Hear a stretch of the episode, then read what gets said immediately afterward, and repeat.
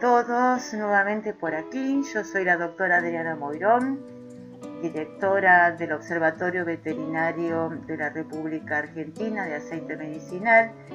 Y bueno, contestando a muchas de las preguntas que estamos recibiendo, el tema a este ciclo de respuestas breves para preguntas simples, una de las dudas más importantes que hay es si realmente es tóxico el aceite medicinal de cannabis para los animales.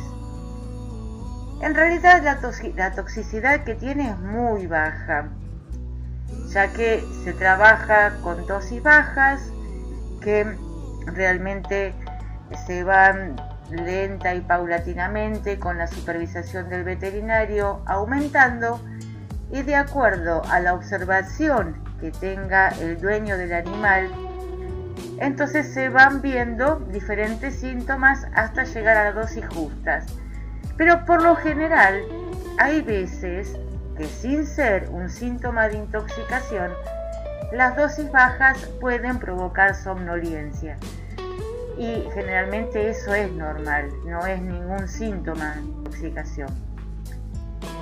Em, una de las formas sí que son comunes pero que no son graves porque el aceite medicinal no produce intoxicaciones severas, grandes, realmente importantes y graves, es comiendo directamente de la planta. Muchos cachorros o muchos animales traviesos que les gusta romper plantas, hay veces que rompen las plantas y en especial los cogollos, que son las flores de las, de las plantas de cannabis, que son la que, eh, en donde encontramos la mayor cantidad de, eh, de sustancias cannabinoides, entonces puede ser que puedan presentar algún síntoma de intoxicación o la forma más fácil de intoxicación.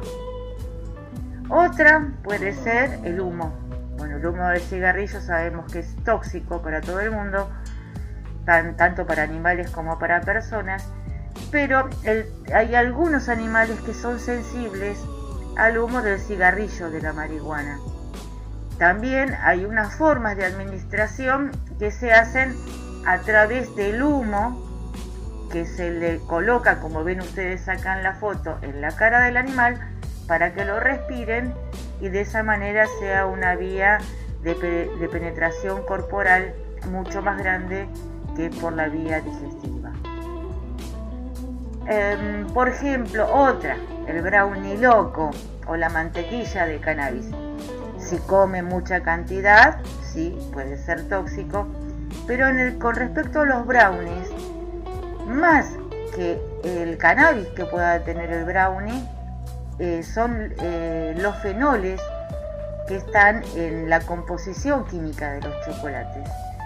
Eso sí, es lo tóxico, es lo complicado y es mucho más grave el chocolate, la ingesta de chocolate en gatos, mucho más grave es en relación a la ingesta que puede tener un perro.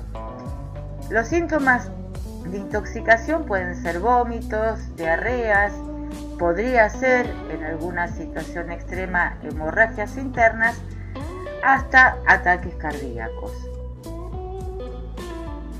Como toda sustancia tóxica puede tener una ser una intoxicación leve o una, una intoxicación severa.